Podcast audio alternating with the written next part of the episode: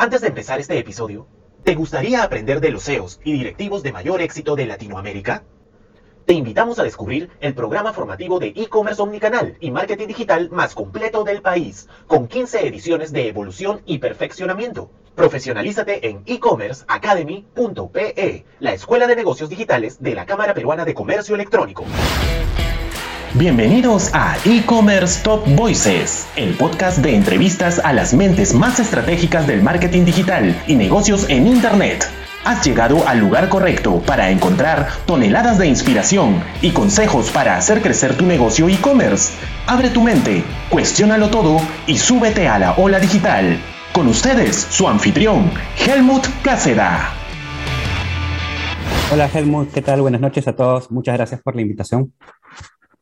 Bueno, vamos a hablar ahora contigo sobre un tema que de repente puede ser hasta controversial, ¿no? Eh, a, que las personas empiecen a ver a, la logística como el nuevo marketing. Y esto es interesante porque, como estoy repitiendo durante todo el programa, no solamente se trata de adquirir clientes y que te compren, sino aprovechar este tramo de la entrega para darles una muy buena experiencia a los usuarios. Y ahí quería compartir, Miguel, eh, hemos estado viendo estos datos juntos, eh, y para los amigos algunos insights así calientitos, 84% de las personas no volverá a comprar en una tienda online por una mala experiencia de delivery, ¿no? Esto es como que a nivel ATAM. 76% de los consumidores ven la experiencia del delivery como la prueba real de cuánto la empresa lo valora. Ese dato a mí me encanta porque, eh, bueno, eso de datos de Ipsos, dicho sea de paso, pero eh, eh, eso es interesante, ¿no? Claro, o sea, es como que te diferencia y a recibir la plata no me interesa si te llega el producto o al contrario, que, le, o sea, tanto como te enamoré para que llegues a mi tienda, es reenamorarte para que vuelvas a comprarme, ¿no? Y finalmente, 70% escoge una tienda en lugar de otra solo por la experiencia de delivery. Entonces, con esto queda claro que eh, eh, esta es una gran oportunidad para poder reforzar el canal logístico, ¿no? Entonces, Miguel, mi pregunta para ti es, si la data nos dice, o sea, nos restrega en la cara la importancia del, delivery y la experiencia de compra, ¿por qué los comercios buscan siempre cómo reducir costos en lugar de invertir en mejorar la experiencia del consumidor final? De hecho, muy buena pregunta, Helmut. Este, de hecho, eh, está haciendo los datos que, decían y un poco lo que contaba Pepe y, en el bloque anterior y, Cristian. Un poco quería complementar estos datos. Primero, hace poco salió un estudio de Google con Euromonitor para Perú, donde decía que el comercio mm. electrónico iba a crecer 110% en los próximos cinco años, pero el dato más importante, independiente de este crecimiento que es brutal, es el tema que qué porcentaje de las ventas va a representar online del retail. Y estamos hablando de datos que en, nuestros clientes hemos visto que normalmente esto era el 1, 2, 3%, en algunos casos cuando se desarrollan más el 5 hasta el 10%, pero hoy en día el promedio está por encima del 22%. Eso quiere decir que prácticamente online es prácticamente hoy como tener una tienda física funcionando a, todo, a todo dar, ¿no? Entonces, cuando ya comienzas a, tener este tipo de, de darle ese tipo de importancia al, canal es que comienzan a cambiar varias cosas, ¿no? Ahora, volviendo al, tema de tu pregunta, eh, personalmente yo creo que es por un tema de desconocimiento, ¿no? Eh, el, el, cliente de hoy busca más un tema de, opciones de delivery y de conveniencia, no necesariamente un tema de, de costo. El, el, gran error que, que, que cometen normalmente los, los emprendedores es que normalmente ven a la logística como una línea más dentro de su PIL, ¿no? Entonces, digamos que el logístico me cobró 6 soles o 7 soles, ya yo le voy a cobrar 10 soles al, al cliente porque quiero ganarme esos 3 soles, ¿no? Entonces, están con esta mentalidad de que le tengo que ganar a la logística cuando ese es el, el peor error que pueden este, cometer, ¿no? Este, no lo ven como una oportunidad de mejorar toda la experiencia de, de todo este flujo de entrega. De hecho, Cristian un poco hablaba un poco cómo ha mm. cambiado este paradigma de pensar en última mía y ya pensar un poco de todo el proceso de, de, fulfillment y todo lo que hay detrás. Pepe un poco comenzó a hablar de los términos para estandarizar qué es un 24 horas, qué es un same day, qué es un express y todas estas nuevas tendencias que están eh, saliendo con, con, el quick commerce, ¿no?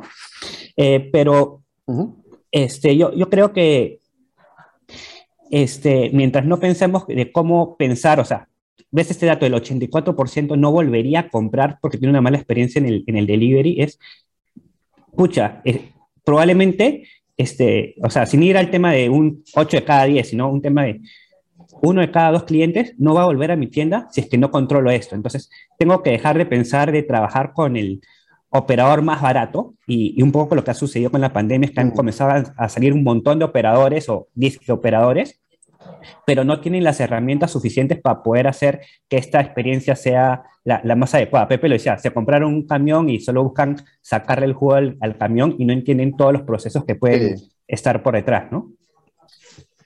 Es que queda claro que es una oportunidad para todos y el peruano tú sabes que es emprendedor, ¿no? El problema es que no saben en lo que se están metiendo, ¿no? Y, lo descubres ya cuando estás en la cancha, pero es cierto, o sea, un operador con cinco motos mm, no es un operador logístico y tampoco tiene la tecnología, que es muy importante porque lamentablemente, no sé si lamentablemente o para bien, eh, todas estas aplicaciones de delivery de comida este, nos han acostumbrado a la inmediatez y a la trazabilidad y a la tecnología, ¿no? Entonces, eh, creo que hoy por hoy eh, el consumidor cada vez se vuelve más sofisticado, como siempre lo digo. Ahora, el operador, el operador logístico justo, es... Sorry que te corte, justo quería eh, cortar, ¿no? Este, porque no estamos mencionando que cómo cambió este consumidor. Entonces hemos hablado el tema de la inmediatez, hemos hablado el tema del tracking, pero nos estamos olvidando de un punto sumamente clave, que es la omnicanalidad. ¿No? Entonces, todavía nos hemos quedado con el tema que estuvimos tres meses sin poder operar y que todo el mundo le echó la culpa a logístico, cuando en verdad el logístico no es que no quisiera entregar los paquetes, sino que por ley no lo podíamos hacer, al menos que sean de, primera necesidad. Pero eh, se, ha olvidado el rol que tiene esta omnicanalidad y el nuevo rol que tiene la tienda física, ¿no? Entonces, esta tienda física, Cristian lo, lo, lo hablaba al inicio y cómo se están saliendo todas estas estrategias de microfulfillment y cómo usar la tienda para distribuir desde ahí, ¿no? Y hay data súper interesante, ¿no? O sea, hoy en día, con esta nueva normalidad, este, los clientes están comenzando a ir de nuevo a las tiendas, pero están comenzando a ir en un horario de 5 de la tarde a 8 de la noche a 9 de la noche. Eso quiere decir que tienes la tienda prácticamente muerta de 10 mm. o 11 de la mañana que abres hasta las 5 de la tarde.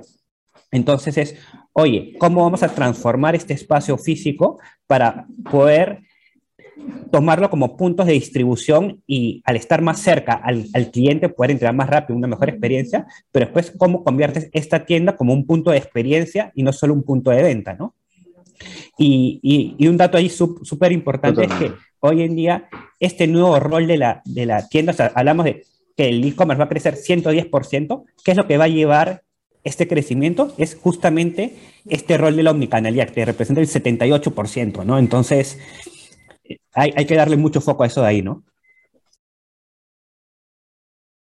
Miguel, ¿y ese dato de 110% de cuándo a cuándo es? Mira, según el estudio que sacó Euromonitor, que publicaron hace un par de días, este, dicen que es el crecimiento que ellos ven eh, para los siguientes tres años, este, con una tendencia que sigue creciendo a doble dígito por, para los siguientes cinco, ¿no? Este, pero si tú ves 2022, 2023, 2024, es un crecimiento que, que va a seguir cambiando. Y sobre todo para todos los que, o sea, tenemos dos tipos de e-commerce, ¿no? Tenemos los que nacen 100% digitales, este, y eso es un tipo de modelo, pero tenemos un modelo de las personas que han estado acostumbradas a vender de manera física y que muchos han visto afectados por la pandemia a cerrar o encontrar nuevas maneras de vender. Y la manera que están haciendo e-commerce no necesariamente es teniendo una tienda física, sino es vendiendo por WhatsApp, es vendiendo por, por Instagram y por redes y, y todo lo que está sucediendo por, por ahí, ¿no? Y es como estos nuevos canales que, que se están abriendo, cómo se utilizan para atender a mi canal, pero mejorar también toda la, la experiencia que, que uno tiene en las entregas, ¿no? Pero es cierto, porque si nos ponemos a pensar, básicamente, bueno, el gran salto fue el año pasado, pero ahora, eh, yo estimo, ¿no? Ahora con, con toda esta coyuntura sociopolítica esperemos llegar a 30% y estabilizarnos ahí, ¿no? 30-40%, en tres años sobrado llegamos a, a 110% como tú dices. Y eso me recuerda una cifra que leí, bueno, esto lo calcularon antes de pandemia, eh, AMI, que es American Market Intelligence, eh, proyectaba más o menos que el e-commerce en Perú para el 2022 llegaba a 14 mil millones de dólares, entonces como que por ahí va alineado, ¿no? Así que, bueno, para todos los que nos están escuchando, esto es una, es una super oportunidad y hay que prepararse tecnológicamente para ello. Te comentaba que el operador logístico es un aleo silencioso definitivamente eh, y quiero aprovechar el conocimiento que tienes un poco para que nos cuentes qué cosas hace el operador logístico detrás, eh, qué problemas nos ayuda a resolver sin que a veces los consumidores nos enteremos. ¿no? A veces siempre somos muy, muy, muy estrictos con la logística, Pero como te vuelvo a repetir, o sea, no sabemos lo que el logístico ha hecho detrás para hacer que este consumidor quede contento con su pedido, ¿no? Cuéntame qué experiencias o qué casuísticas de repente lo puedes compartir sobre eh, temas que nos ayuden a entender lo importante que es la operación logística para, el e-commerce. Ya, este, de hecho es una, una, muy buena pregunta. Este, creo que Pepe mencionó algunas como el, gran reto que hay con la geolocalización de las direcciones. O sea, lamentablemente, y no es un caso de Perú, sino es en, en, Latinoamérica, este, los logísticos lo que tienen que hacer es construir esta infraestructura de carreteras y, y de guías, por así decirlo, este, de códigos postales, porque no las tenemos. O sea, en Estados Unidos, sin ningún mm. problema, tú puedes guiar a cualquier dirección, eh, es fácil guiar, pero en Perú y sobre todo en provincia, el, el, reto está que no tienes direcciones como estás acostumbrados a decir, oye, eh, calle tal, tal número, este, tal distrito, ¿no? Entonces es asentamiento humano tal y si tienes una manzana y un lote, siéntete agradecido, ¿no? Este, donde muchas veces el, el, el, gran trabajo que tiene el logístico es cómo utiliza hoy el, teléfono móvil del, del cliente y cómo saca a través de esa comunicación que tienen la latitud y longitud para poder llegar. Ahora, eso es un reto importante donde se está trabajando y desde la Cámara se está trabajando muchísimo en cómo los diferentes logísticos y los principales logísticos están compartiendo esta data para que sea más fácil este, tener las entregas en, en los tiempos prometidos. Pero después hay un, un gran trabajo en, en, las cargas masivas, ¿no? Muchos de los emprendedores. De, de hecho, Pepe decía, en, en, los últimos 12 meses hemos hecho mucho más integraciones que en los cuatro años anteriores. Y es algo que, que vemos de, de, manera general, pero todavía tenemos que la gran mayoría de los pedidos, y pensemos acá en las pymes que son los que mueven el país, siguen mandando un correo con un Excel. Y donde nunca se pusieron a pensar qué uh -huh. contenido podía tener ese Excel, ¿no? Entonces, este, ves que normalmente esos Excel que, que suelen pasar, el 20-25% del Excel puede tener información que no te va a llegar a ningún lado, los teléfonos no existen, entonces todo lo que tiene que hacer el logístico para poder ubicar y entregar eso a tiempo. Entonces hay un sinnúmero de, de, de o una gran cantidad de trabajo operativo que, tienen que estar haciendo los diferentes operadores, ¿no? Después tienes los retos relacionados a cómo te ayudan a la visibilidad de los inventarios y como decía Pepe o decía Cristian, cómo mueve los inventarios necesariamente no saliendo desde un centro de distribución, sino saliendo desde una tienda para poder atender esa necesidad específica, ¿no? Ahora, entrando más un poco al trabajo un poquito más este, tradicional del operador logístico, está, ok, yo paso con N cantidad de camiones o de motos a recoger paquetes y después cómo comienzo a clasificar estos paquetes, ¿no? Entonces nadie tiene o muy pocas personas tienen idea cómo los logísticos invierten en los sorters donde pasan en, en una faja los paquetes y se van clasificando lo, los, los paquetes, ¿no? Y creo que eso es, es, un reto porque a medida que han venido en las movilidades escolares a tratar de hacer logística y se han comenzado a crear nuevos operadores logísticos, claro, este, creen que es sumamente sencillo cuando tú manejas 100, 200, 300 pedidos, pero cuando tú manejas 10.000, 12.000, 15.000 pedidos diarios, la, la, historia cambia. Si no tienes este tipo de tecnología, nunca vas a poder tener los, las entregas que mencionaba ahora Pepe, ¿no? 15 minutos, 6 horas, o 24 horas desde que el consumidor compró, ¿no? Y, y al final este, se, se, nos olvida nuevamente el tema que al final la logística es parte de la estrategia de adquisición de clientes, ¿no? Entonces, cuando uno ve el e-commerce y ve este embudo de conversión que tiene para cómo vamos a generar nuevos usuarios, nos olvidamos que la logística y la buena experiencia de la logística normalmente va a generar este boca a boca para que la, la, gente entre a este mundo de, de, la compra online y comience a comprar. Y acá por compra online puede ser hasta la compra a través de WhatsApp, ¿no?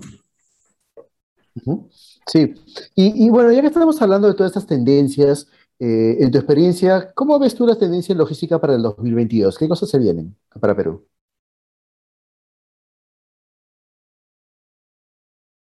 Perdón, este, son, son varias cosas. Este, creo que una de ellas la mencionó a bastante detalle Cristian con todo el tema del microfulfillment y cómo estar cada vez más cerca al, consumidor. Y aquí el rol clave que tiene la data y las empresas que, que ayudan a, a, manejar y gestionar este, los pedidos a través de esta data, ¿no?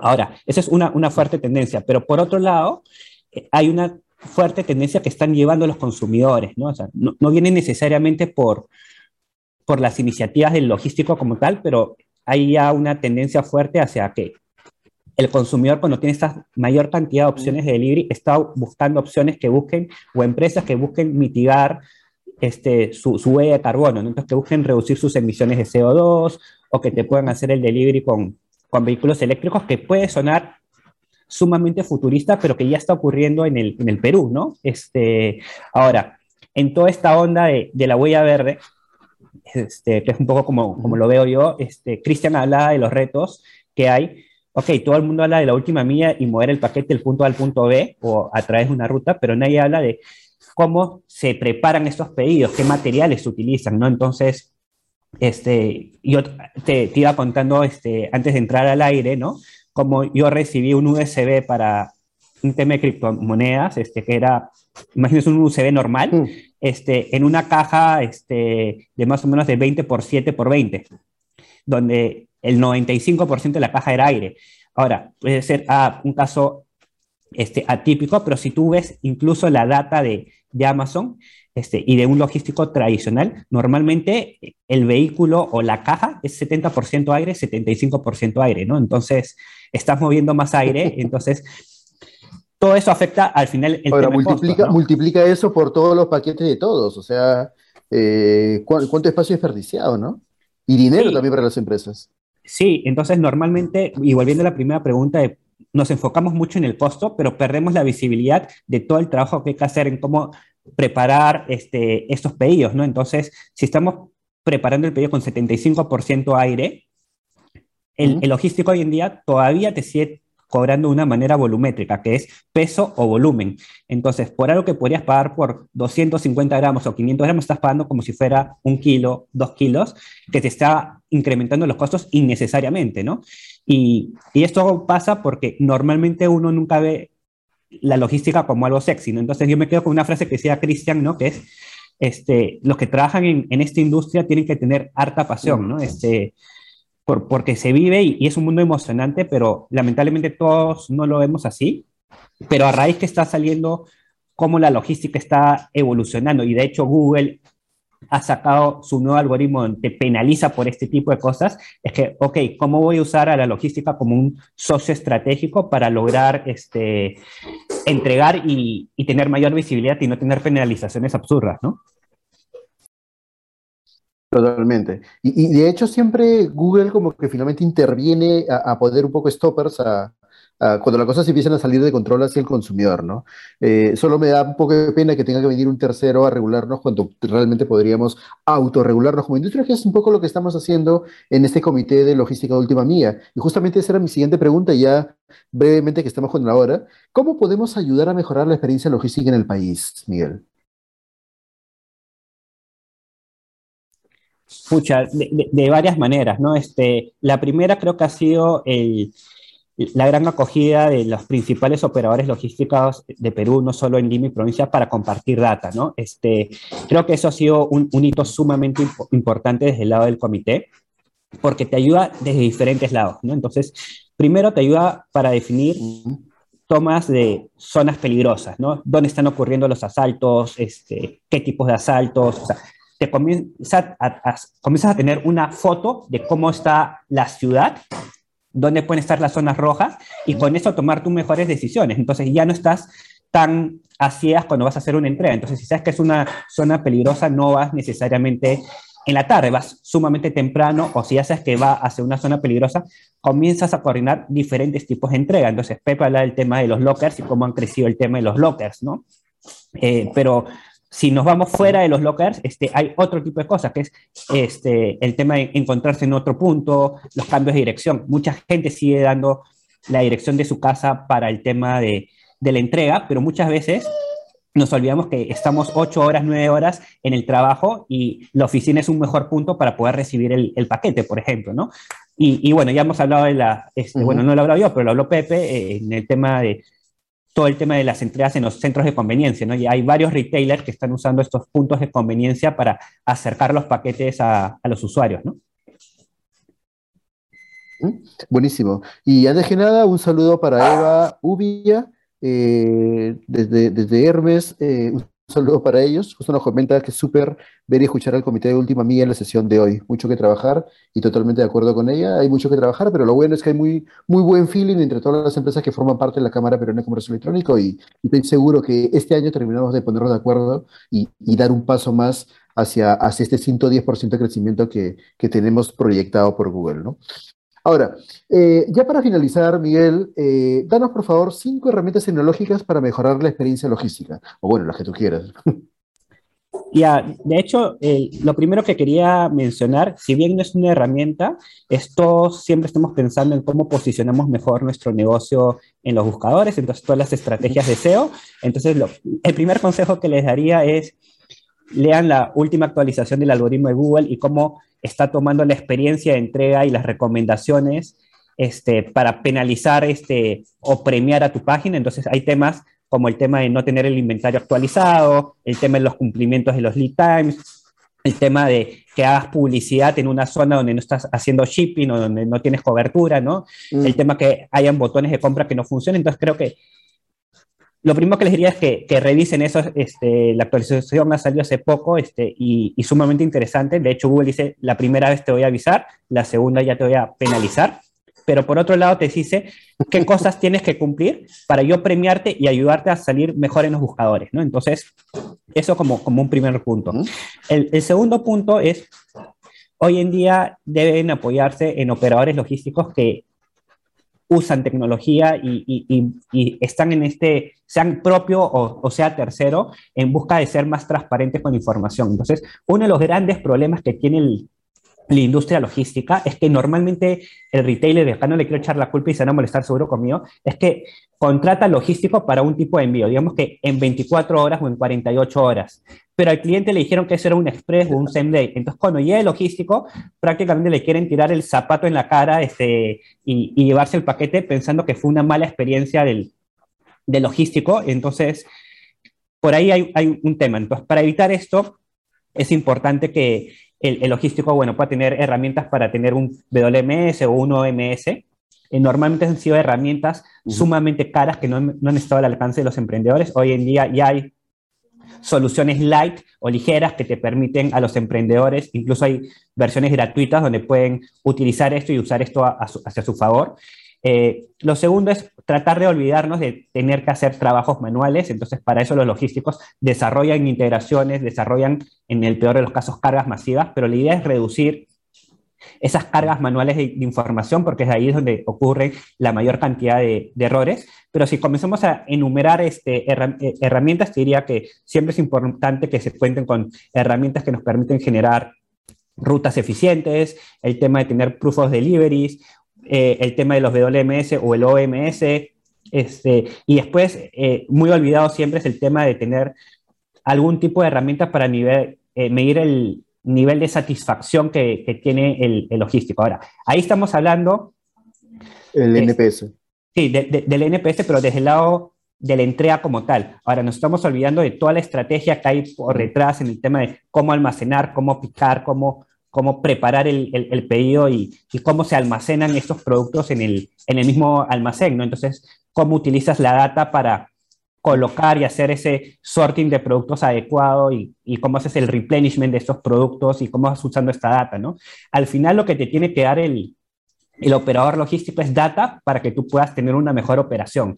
Entonces, normalmente el logístico nos da data, pero nunca nos tomamos tiempo como, como emprendedores este, a revisar esta data, ¿no? ¿Cuántos pedidos estamos entregando a tiempo? ¿Cuántos se entregaron perfecto? Siempre tenemos en la cabeza, ¿se entregó o fue fallido? Pero de nada sirve decir que se entregó si la promesa de entrega era 24 horas, para poner ese ejemplo, y lo entregué en 48 o en 72 horas, ¿no? Entonces, este, y, entender cómo está saliendo la, distribución de los pedidos, ¿no? Entonces, hoy en día muchos de los operadores logísticos tienen estos mapas de calor donde te pintan qué tipos de productos están saliendo, por qué zonas están saliendo. Entonces, este, creo que que esta información es de valor y nos tenemos que dar tiempo para analizar esta data y usar esta data para que sea nuestro motor de, crecimiento, ¿no? Bueno, y sobre todo aprender a interpretar la data, porque Eh, esto es algo que recién, desde un par de años máximo, está entrando en, la mayoría de, las industrias. Eh, felizmente, muy pronto vamos a lanzar nuestro diplomado de logística 4.0 y, ahí, de hecho, le vamos a meter mucha fuerza al tema de la data. Así que ya lo vamos anunciando desde ahora. Miguel, se nos fue el tiempo volando, es más, nos hemos excedido. Eh, gracias, Latina, por aguantarme siempre. muchas gracias, Miguel, por, por habernos acompañado y, y habernos dado tanta información y tantos insights. de hecho, que esperamos tenerte muy pronto con nosotros.